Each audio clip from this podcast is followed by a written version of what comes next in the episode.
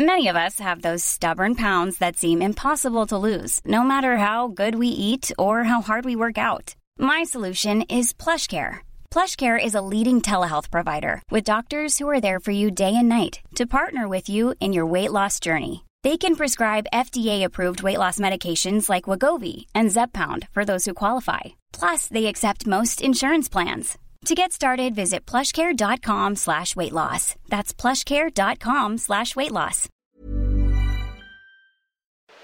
Porque el mundo actual no se entendería sin la economía y los negocios. Acompaña a Mario Maldonado, el columnista de negocios más joven y objetivo del periodismo financiero, en su programa Bitácora de Negocios.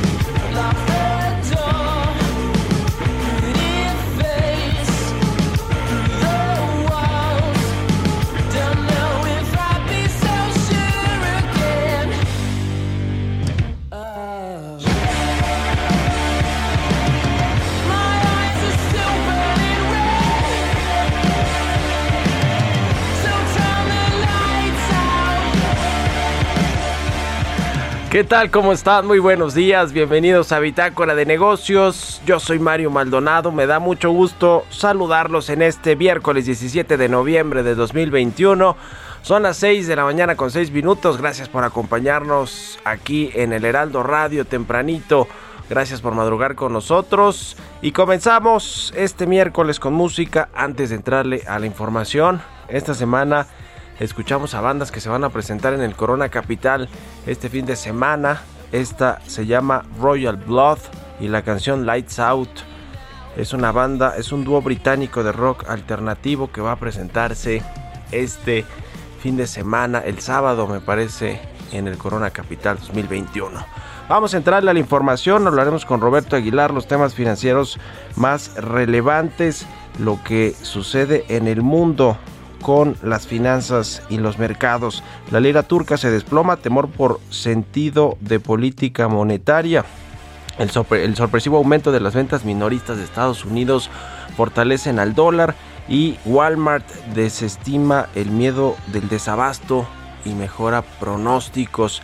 Vamos a platicar también con Carlos Reyes, como todos los miércoles, sobre el turismo en la economía de México el valor de esta actividad, la actividad sin chimeneas, la industria sin chimeneas, como le dicen al turismo, que es relevante para México. Y vamos a hablar de eso a partir de que ayer comenzó el Tianguis Turístico 2021 allá en Mérida, Yucatán. Y vamos a platicar sobre la importancia que tiene esta actividad económica para el Producto Interno Bruto de México. Vamos a platicar también con Félix Boni de HR Ratings sobre las alzas de tasas en el mundo que no han frenado la inflación. Ha sido claramente el caso de México y la recuperación económica se puede dañar. Esto lo dice el Fondo Monetario Internacional y vamos a analizar ese asunto con Félix Boni, director de análisis económico y financiero de la calificadora HR Ratings. También cómo va a incidir todo esto en las calificaciones de deuda de los países, en el caso de México la deuda soberana, pero también de las empresas, de las entidades financieras y en general de las empresas, cómo está afectando el tema de la inflación, de las altas tasas de interés, de las altas tasas de interés o del aumento de las tasas.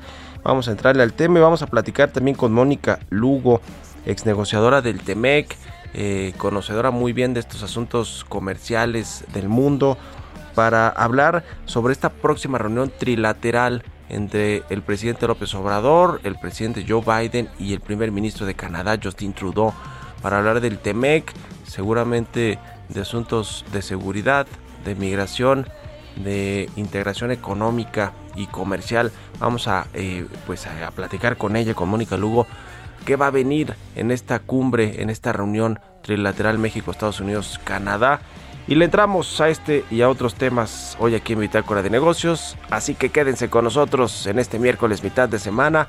Nos vamos con el resumen de las noticias más importantes para comenzar este día, lo tiene Jesús Espinosa.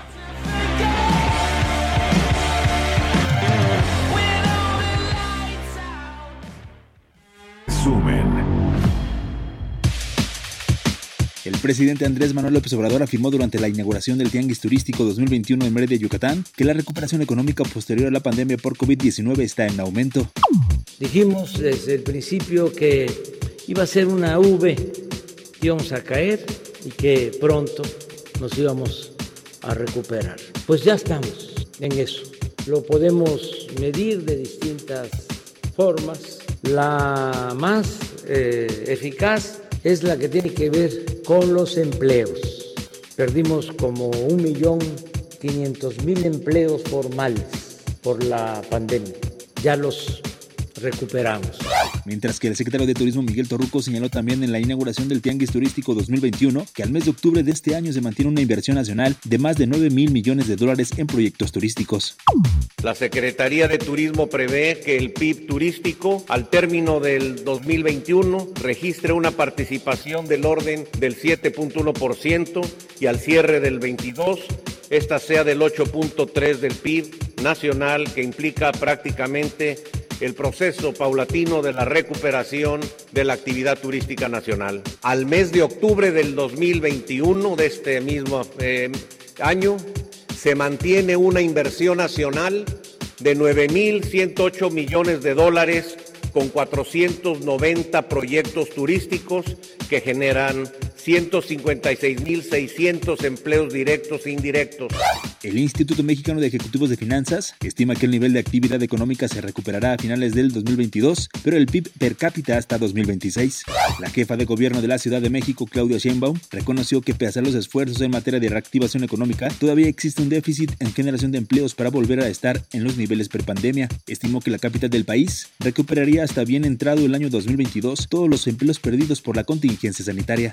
El Fondo Monetario Internacional señaló que la inflación se ha disparado en las economías más grandes de América Latina y eso ha llevado a los principales bancos centrales a elevar las tasas de interés antes de que la actividad económica se haya recuperado por completo. Bitácora de negocios en El Heraldo Radio. El editorial.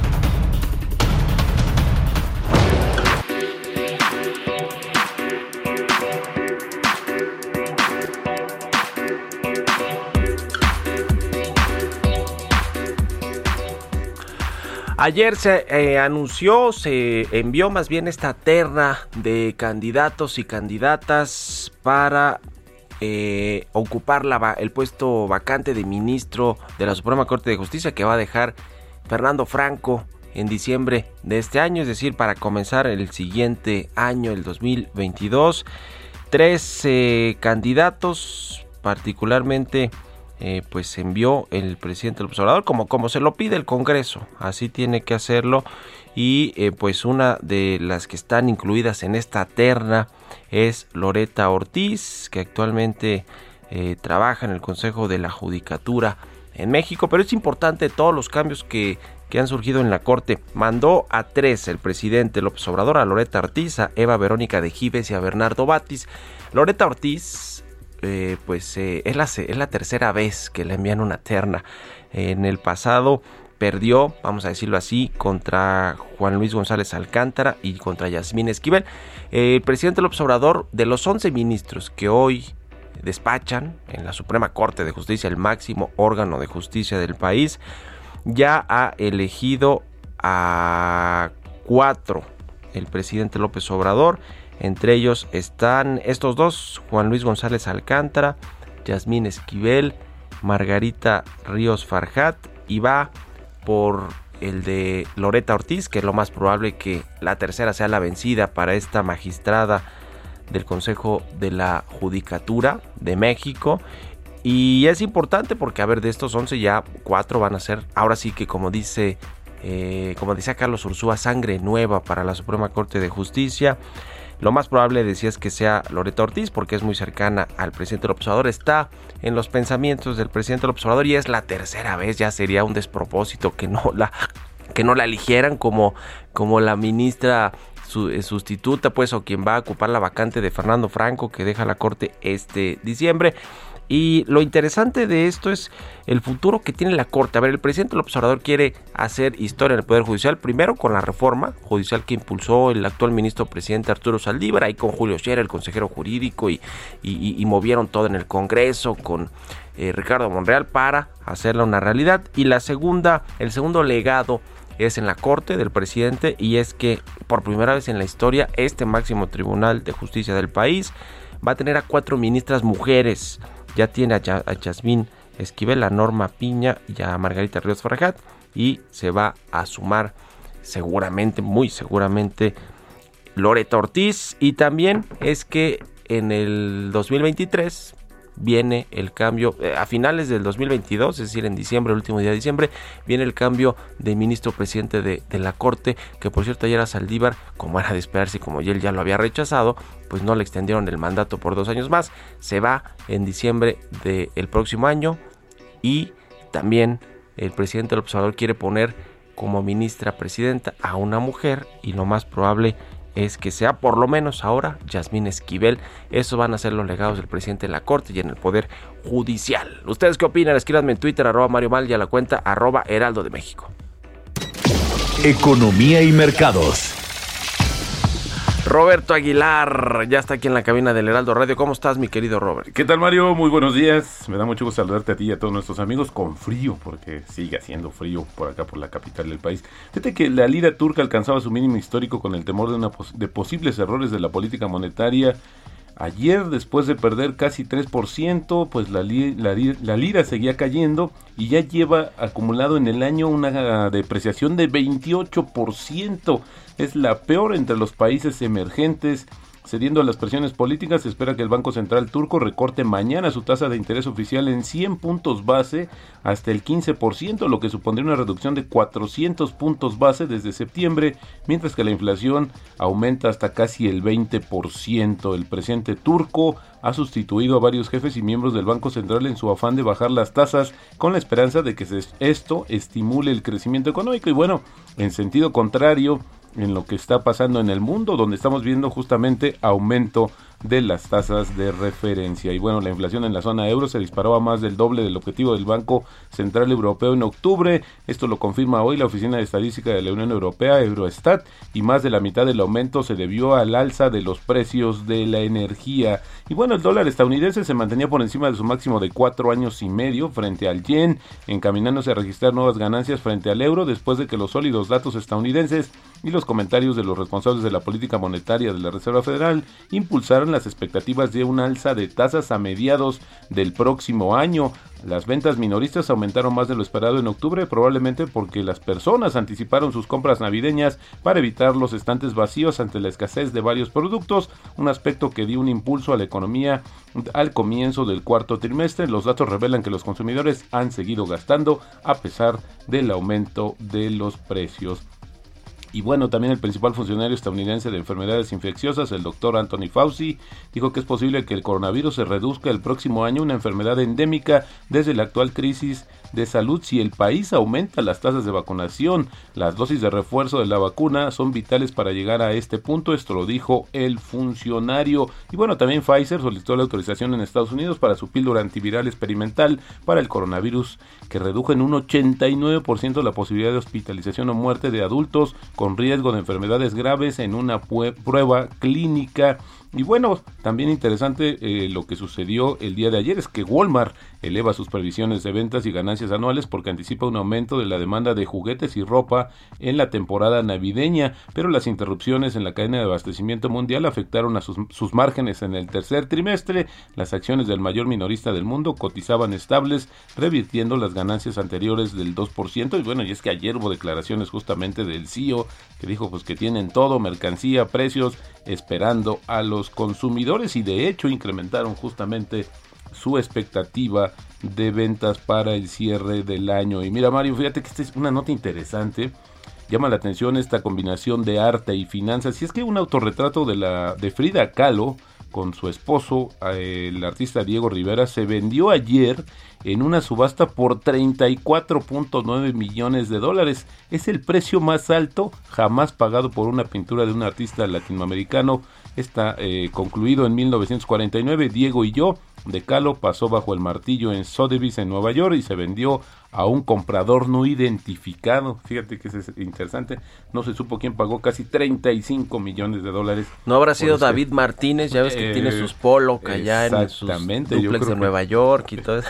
No lo dudes. Alguien ¿eh? así, ¿no? Germán Larrea, uno de estos. No, le dudes, ¿no? O, el propio Carlos Slim, que tiene además su museo Sumaya donde tiene ahí sus piezas de arte. En fin, no sé, pero interesante y además qué cosa, ¿no? Más de 30 millones de dólares. Exactamente. Y el tipo de cambio, Mario, pues eh, presionado, están cotizando en niveles de 20.76, ayer, ayer alcanzó el 20.84 y así tenemos una depreciación anual de 4.5%.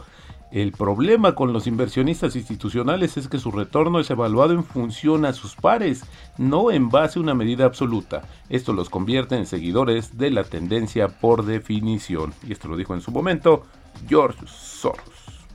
Gracias, Robert. ¿Y el tipo de cambio? 20.76, te comentaba, presionado. Ayer eh, alcanzó el 20.84 y bueno, pues esto a raíz de la fortaleza del dólar, luego de los datos de las ventas minoristas de octubre.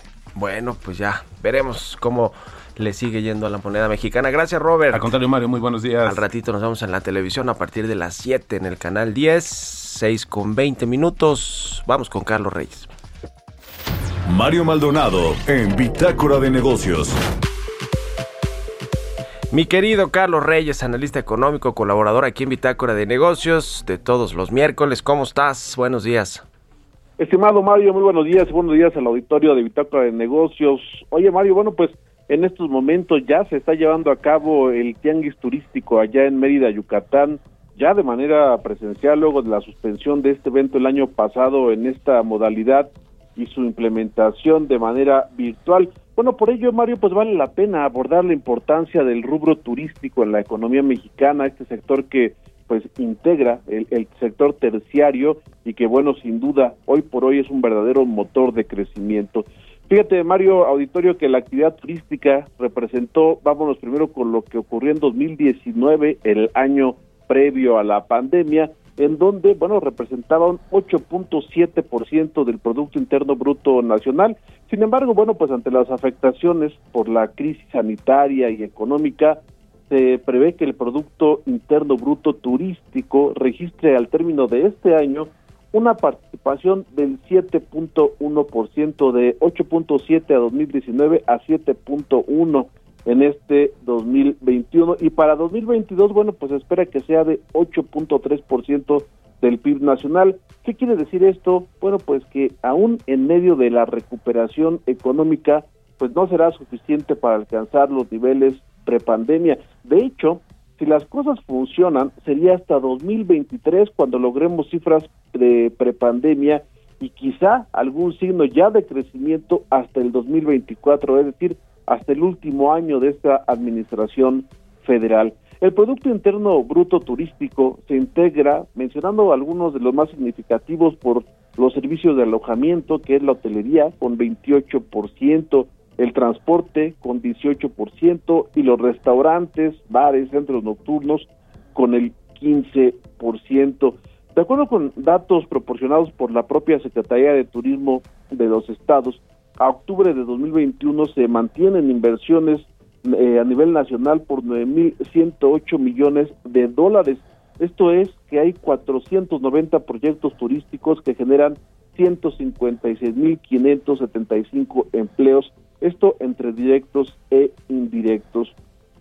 Un tema sin duda relevante eh, que enfrenta este sector, pues es, bueno, dos problemas, digamos, que puede enfrentar este sector. Por un lado, la concentración del turismo en solo seis plazas turísticas. Fíjate, en seis destinos turísticos de México llega el 92% de los turistas internacionales. Y bueno, por otra parte, también dependemos de estos, eh, pero los internacionales pues solamente vienen de Estados Unidos y Canadá, esto es el 68%, es decir que el 32% restante de nuestros visitantes internacionales se diversifica eh, pues en el resto del mundo.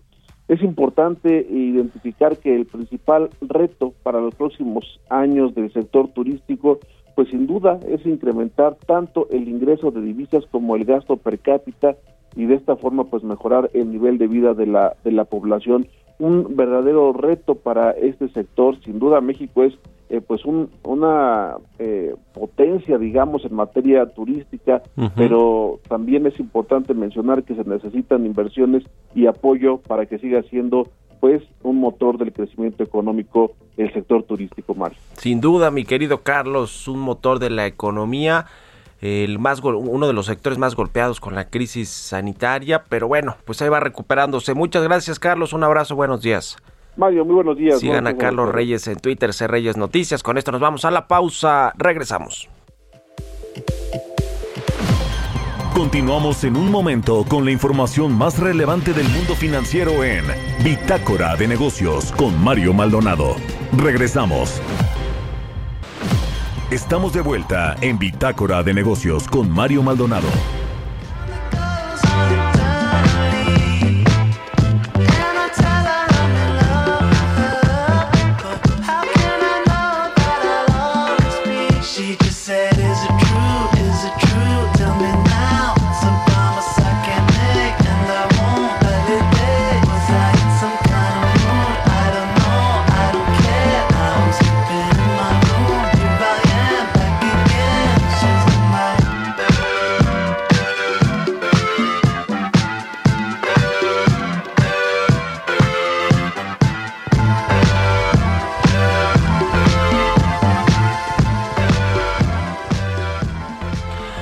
Estamos de regreso aquí en Bitácora de Negocios. Son las 6 de la mañana con 31 minutos. Y regresamos escuchando ahora a otra banda que se llama Tame Impala. Y la canción se llama Is It True. Esta banda también va a presentarse este fin de semana en el Festival Corona Capital 2021. Es una banda australiana de Perth, Australia. Y pues eh, se formó en el 2007, se va a presentar el sábado en el Corona Capital y esta de Easy, Is, It True es de su álbum más reciente de Slow Rush, Tame Impala. Y con esto nos vamos al segundo resumen de noticias con Jesús Espinosa.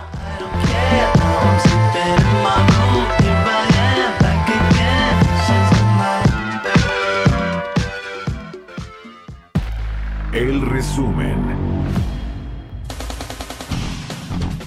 Presidente Andrés Manuel López Obrador afirmó que no tiene ningún plan para construir plantas que produzcan energía a base de carbón o combustóleo. Nosotros no tenemos ningún plan para construir plantas que produzcan energía ni con carbón ni con combustóleo. Es más, estamos eh, ahora invirtiendo para procesar combustible y convertirlo en gasolinas. Para eso es la inversión de 60 mil millones de pesos en Tula para eh, darle continuidad a una obra que habían dejado inconclusa, una coquizadora. De acuerdo con la Confederación de Cámaras Nacionales de Comercio, Servicios y Turismo, el comportamiento de las ventas de los seis primeros días del Buen Fin permitieron prever que hubo un incremento de ventas de 10% con respecto al 2020, aunque en algunas ciudades se pudo llegar a 20%. Especialistas coinciden en que el impuesto mínimo mundial de 15% que van a pagar las grandes multinacionales por sus ganancias va a tener un impacto mínimo para México,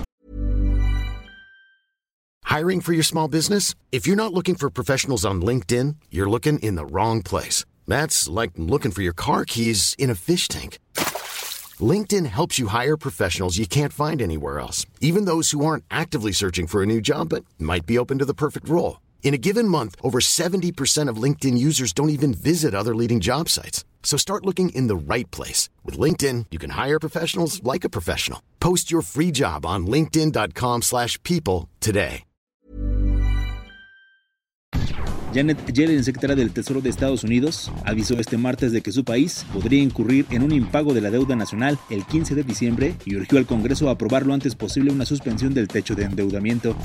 El banco estadounidense JP Morgan demandó a Tesla, le reclama 162.2 millones de dólares por romper de forma flagrante obligaciones contractuales. En una demanda interpuesta en un tribunal federal de Nueva York, JP Morgan acusa al fabricante de autos eléctricos de no haberle pagado en acciones o dinero como lo exigía un contrato. Entrevista.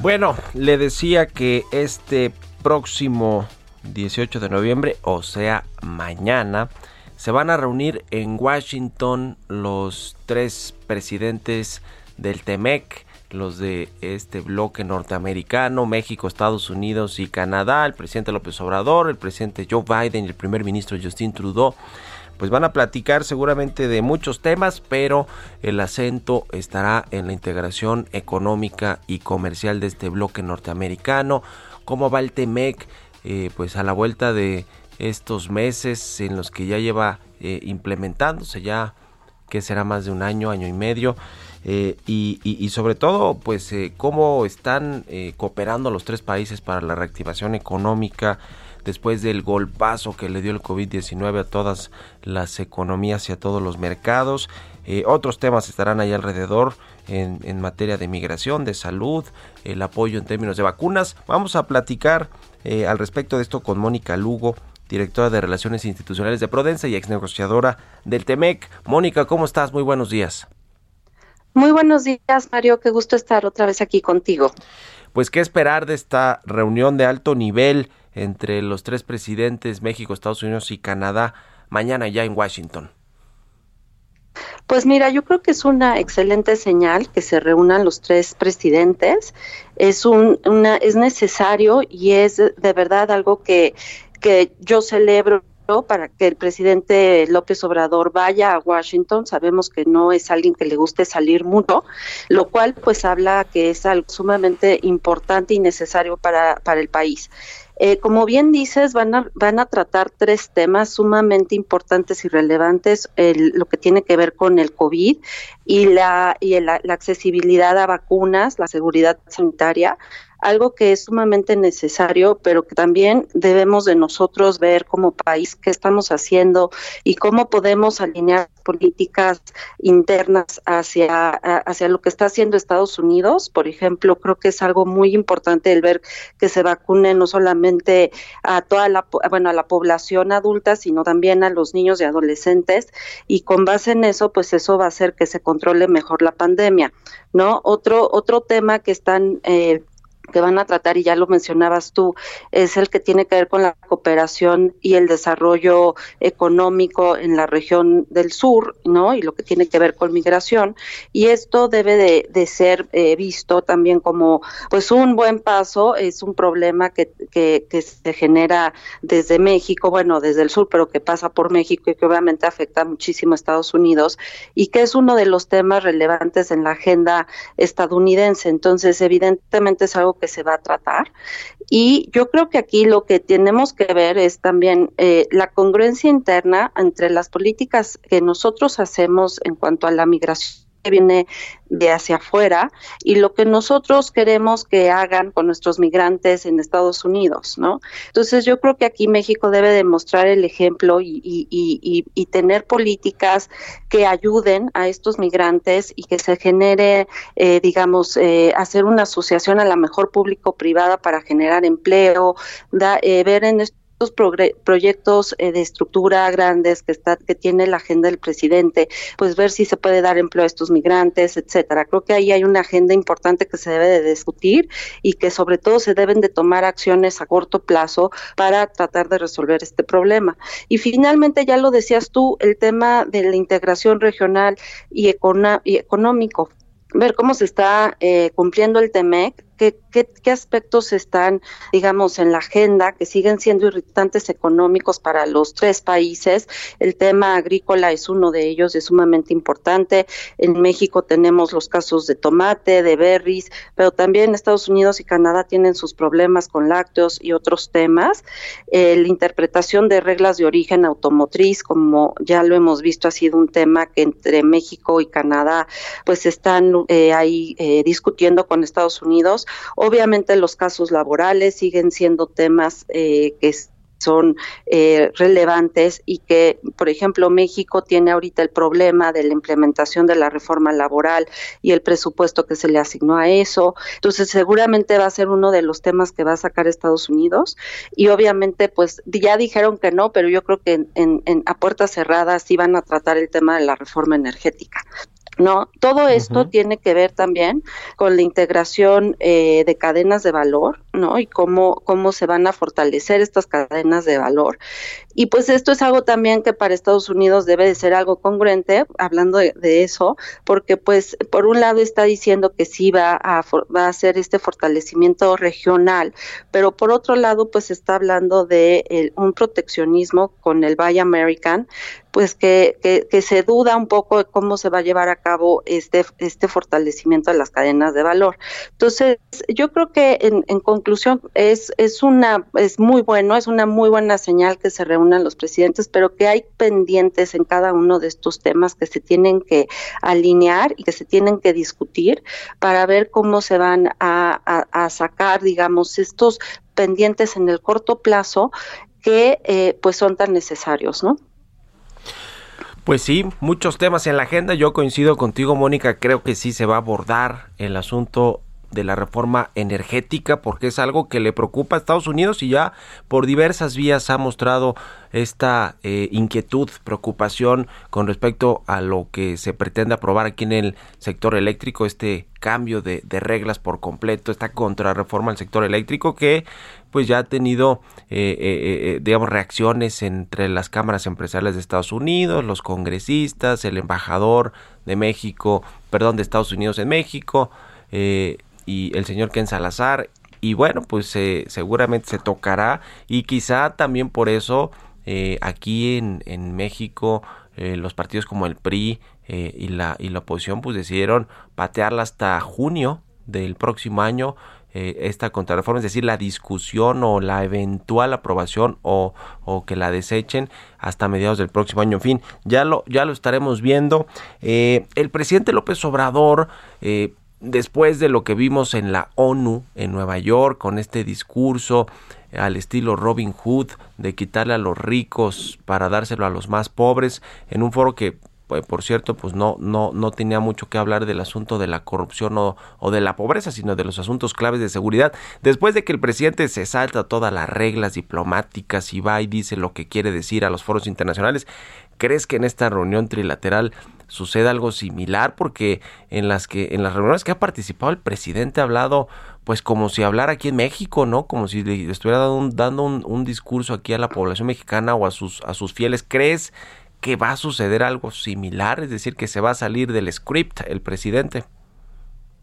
Pues mira, yo creo que no le conviene, es algo que, que pues tiene pone mucho en, en juego, ¿no? Porque si él llegara a decir algo así, pues hay, hay muchísimas formas de revirarle y, de exponerlo. Entonces, la verdad, yo creo que ojalá que no lo haga. Eh, por ejemplo, ya dijo el otro día que también va a exponer a los a los senadores o congresistas que, que no apoyen la, reforma migratoria en Estados Unidos, lo cual pues es algo y que los va a exponer en la mañanera. Entonces, pues sí, efectivamente está haciendo, es, eh, piensa, ¿no? Que, la, que, las cosas se manejan igual en, en México que en otras partes del mundo, y pues obviamente no es así. Sería un desacierto eh, el que se expongan a, congresistas o que se intervenga de esa manera. Él habla mucho de la no intervención. Entonces, pues también sería eh, contradictorio de su parte el hacer una cosa así, ¿no? Y pues sí, creo que hay muchos temas también que le pueden sacar eh, en cuanto a, por ejemplo, la estrategia de vacunación, pues él no, está vacunando a los adolescentes ni a los niños, eh, qué va a pasar con los refuerzos de las vacunas el año que viene, o sea, todas estas cuestiones creo que tiene que haber eh, pues una congruencia, como ya lo decía, y pues sí tiene que apegarse al guion, yo creo. Bueno, pues sí, ayer por cierto se le dio ya luz verde para que los menores de 15 a 17 años puedan vacunarse, inscribirse ya para o registrarse pues para recibir su vacuna finalmente después de que todo el mundo iba hacia allá pues repararon aquí en México el subsecretario López Gatell y el presidente, pero seguramente será eh, otro tema, ¿no? También la reapertura de la frontera que sucedió hace unos días y que y que bueno, pues ahora vemos largas filas de mexicanos que quieren ir a Estados Unidos eh, pues no sé si de pronto a vacunar a sus menores de edad, ¿no? O algo, algo por el estilo pues se va a poner interesante esta, esta reunión. Ya veremos lo que se dice, porque esa, es otra cosa, y, con esto quiero cerrar la charla, Mónica. Una cosa es lo que platican en privado los tres presidentes, lo, lo que, digamos, los temas quizá espinosos que se llegan a tocar o los acuerdos ahí eh, que no son públicos, ¿no? Y, otra cosa es lo que se dice en los comunicados de que pues, todas estas reuniones son siempre muy buenas, muy tersas, muy diplomáticas y siempre hay buenos acuerdos y buenos amigos. Eso se dice hacia afuera en los comunicados y en, lo, y en los mensajes que dan después los presidentes a su nación, no lo que se dice adentro, ¿no? Tú que estuviste allí como, como negociadora del TEMEC. Así es, Mario. Siempre, siempre hay temas. Creo que eso es algo que, pues, tenemos una relación muy intensa y con muchos, muchos temas en la agenda. Entonces, evidentemente, hay irritantes, hay, hay cuestiones que se tienen que discutir y eso siempre sucede. Nunca van a decir, bueno, pues sí, nos estuvimos peleando tres horas por tal cosa, ¿no? Pero, pero sí eh, es cierto, van a sacar un comunicado muy amigable, que somos muy amigos y, y, y, y, y de eso se trata. ¿No? Al final del día. Lo, importante es que sí se tomen los temas ríspidos, lo importante es que, aunque sea a puerta cerrada, se discuta y sobre todo que se vean planes de acción contundentes que sí ayuden a la región y que se vean como aliados. Al final del día, pues son, son, somos aliados, no somos competidores. Pues muy bien, te ya veremos mañana a ver qué sucede y lo platicamos aquí si nos permites. Muchas gracias, Mónica Lugo, ex negociadora del TEMEC, directora de Relaciones Institucionales de Prodensa. Gracias por estos minutos y muy buenos días. Gracias, Mario. Buenos días. Muy bien, 6 con 45 minutos. Vamos con las historias empresariales. Historias empresariales. La farmacéutica Pfizer anunció que está buscando por parte de la Administración de Alimentos y Medicamentos de Estados Unidos la autorización de un uso de emergencia para su píldora, su píldora antiviral experimental contra el COVID-19. Esta es conocida como Paxlovid. Nos cuenta de esto Giovanna Torres el laboratorio Pfizer presentó una píldora experimental para tratar el COVID-19 que, de acuerdo a los resultados preliminares de los ensayos clínicos realizados con 775 adultos, reduce el riesgo de hospitalización y muerte en 90% entre las personas infectadas con coronavirus. En exámenes realizados, la compañía observó que en los pacientes que la tomaron junto con otro antiviral, el riesgo de hospitalización o muerte cayó en 89% en comparación con los pacientes que tomaron un placebo. Ahora Pfizer anunció este martes que dará luz verde a los fabricantes de genéricos suministrar su píldora experimental contra COVID-19 a 95 países de ingresos bajos y medios mediante un acuerdo de licencia con el Grupo Internacional de Salud Pública Medicine Patent Pool. Pfizer venderá las píldoras que fabrique bajo la marca Paxlovid. En un comunicado, el director ejecutivo de Pfizer dijo que creen que los tratamientos antivirales orales pueden desempeñar un papel fundamental en la reducción de la gravedad de las infecciones por COVID-19 y que debe trabajar para garantizar que todas las personas, independiente de dónde vivan o de sus circunstancias, tengan acceso a estos avances. Los 95 países del acuerdo de licencia abarcan alrededor del 53% de la población mundial e incluyen todos los países de renta baja y media baja y algunos de renta media alta del África subsahariana. También incluyen países que han pasado de la categoría de renta media baja a la de renta media alta en los últimos cinco años. Para Bitácora de Negocios, Giovanna Torres. Entrevista.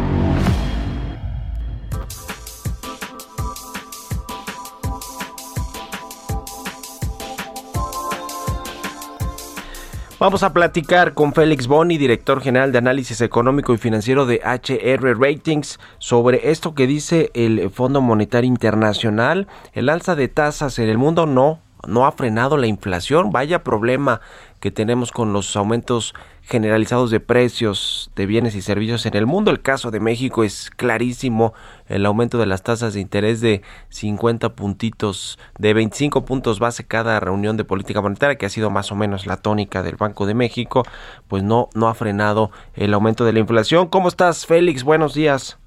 Buenos días, Manuel, ¿cómo estás? Muy bien, muchas gracias, gracias por tomar esta llamada. ¿Cómo ves este reporte del Fondo Monetario Internacional y cuál es tu percepción sobre pues eh, el trabajo que tienen que hacer los bancos centrales y los gobiernos para tratar de contener la inflación que por lo menos hasta lo que tenemos ahora no ha cedido y no ha sido tan transitoria como dicen algunos? Sí, no, ciertamente no ha sido tan, tan transitorio en primer lugar. En segundo lugar, por otro lado, tampoco no va a tener un efecto uh, inmediato, ¿no? Las, las, uh, las razones por, las, por la inflación son múltiples, son, son muy complejos, son varios factores uh, y es difícil, no, no hay que esperar que inmediatamente va a tener un, un, un impacto así tan dramático. y por otro lado, también hay que tomar en consideración que en el caso de México, un poco distinto, por ejemplo, en casos de Estados Unidos, donde no han casi hecho nada, por lo menos en términos de tasas de interés, en contraste a lo que están haciendo aquí en México. Uh, es que sí tenemos una situación en la cual la economía sí está debilitando, ya tuvimos las cifras oportunas para el tercer trimestre que muestran una ligera caída posiblemente en el, PIB. En Estados Unidos también hubo una, desaceleración, pero de todas formas un crecimiento en el tercer trimestre. Entonces la situación aquí en México uh, es un poco es un poco más complicado. Yo en lo general creo que lo que ha ido haciendo Banco de México es lo correcto, es prudente. Ah, hay que ver, mucha gente, algunos había esperado posiblemente una venta de 50 puntos bases en la, en la última reunión, hubo 25, pero todavía tenemos otro ah, otra reunión más para ver qué es lo que uh, qué es lo que hacen en, en, eso. Yo creo que más más que la más que las tasas de interés, yo creo que una, una un elemento variable muy importante sería qué tipo de incrementos salarios mínimos vamos a tener para el próximo año, que sí ha sido muy fuerte en los últimos tres años. Uh, y ese sí podría ser un factor muy importante para determinar la tendencia de, la inflación el próximo año.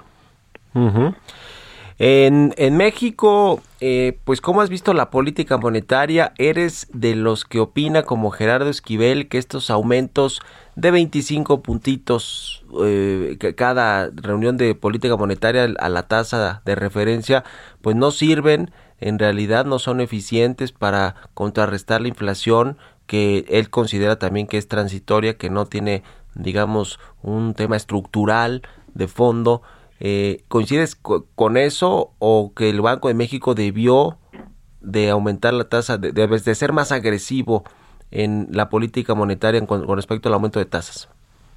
Yo, creo que más o menos lo que ha hecho es, eh, es lo prudente. Obviamente, uh, quizás los efectos poco a poco, uh, no, no es un choque, quizás, no sé, lo que necesita la economía es un choque, pero hay, hay muchos factores que está afectando. Yo creo que en general ha sido ha sido lo, lo, correcto. todavía la, cuestión sería hasta qué punto lo que se llaman las las expectativas inflacionarias, hasta qué punto ya la gente, los agentes económicos están esperando una inflación fuerte para largo plazo. Si ese fuera el caso, si, si existiera información muy fuerte indicando que las expectativas ya están subiendo, a lo mejor necesitaríamos una, unas políticas, digamos, más, más contundentes. pero en general, especialmente considerando la debilidad en la economía, yo creo que es lo correcto. Por ejemplo, y, todavía tenemos que informar, necesitamos más información. vamos a ver si la economía en los cuartos meses repunte, hasta qué punto el factor fue fue el COVID, la tercera ola que tuvimos. hay que ver si vamos a tener una, una, una cuarta ola, incrementos en salarios mínimos. Entonces hay todavía muchas incertidumbres. Tampoco no quería uno destruir la economía o destruir la recuperación económica que todavía está en bases uh, relativamente, relativamente uh, frágiles. Uh, eh, otro problema es que la falta de, de incremento en el crédito bancario, que a nosotros sí nos preocupó un poco, tenemos incertidumbre en el sector automotriz. Entonces yo creo que hay muchas incertidumbres para, para decir que necesitamos una política más, más dramática. yo creo que lo que ha ido actualmente ha sido lo más, lo más correcto. Pues sí, eh, la estrategia de los bancos centrales en el mundo no es sencilla, lo reconoce el eh, eh ex consejero económico del Fondo Monetario de, de, Fondo Monetario Internacional. Y pues sí efectivamente no no parece nada sencillo el con tratar de contener la, la, inflación. Finalmente quiero preguntarte Félix Boni este tema del aumento de tasas de interés ha tenido efecto en, el, en la recuperación económica, es decir, ha alentado la recuperación económica o ha sido, digamos, tan limitado el aumento de tasas cada reunión de política monetaria que no alcanza a frenar eh, la economía o la recuperación? Es difícil saber exactamente cuál sería o cuál ha sido el impacto del incremento en las eh, en las tasas. Por ejemplo, lo que sí estamos viendo Ah, es que el crédito bancario no está subiendo con la excepción de la vivienda y posiblemente, posiblemente esas altas tasas, los incrementos en las tasas sí haya impedido uh, que la gente está dispuesto a, conseguir créditos con, con tasas más, altas. Pero yo, yo creo que todavía es difícil saber exactamente cuál ha sido su, su impacto por la diversidad de los factores que está uh, influyendo la economía. Hay muchas cosas, sí, transitorias, muchas cosas uh, estructurales uh, que necesitamos uh, eliminar cuellos de botella. Sí. esos cuellos de botella no tienen nada que ver con tasas de interés. ¿no? Por ejemplo, hay, hay, reportes de que no hay gente para manejar camiones y, por lo tanto hay ese problema. Entonces, hay muchos factores para determinar el, eh, exactamente enfocarse cuál es el impacto de política monetaria en este momento. Muy bien, pues te agradezco mucho Félix Boni, gracias por estos minutos y muy buenos días. Gracias, buenos días. Que estés muy bien y muchas gracias a todos ustedes por habernos acompañado este miércoles aquí en Bitácora de Negocios. Se quedan con Sergio Lupita, nos vamos a la televisión al canal 10 y nos escuchamos mañana aquí a las 6. Muy buenos días. Esto fue Bitácora de Negocios con Mario Maldonado, donde la H suena y ahora también se escucha. Una estación de Heraldo Media Group. Hey, it's Paige DeSorbo from Giggly Squad. High quality fashion without the price tag. Say hello to Quince. I'm snagging high-end essentials like cozy cashmere sweaters, sleek leather jackets, fine jewelry, and so much more. With Quince being 50 to 80% less than similar brands. And they partner with factories that prioritize safe, ethical, and responsible manufacturing. I love that. Luxury quality within reach. Go to quince.com slash style to get free shipping and 365 day returns on your next order. Quince.com slash style.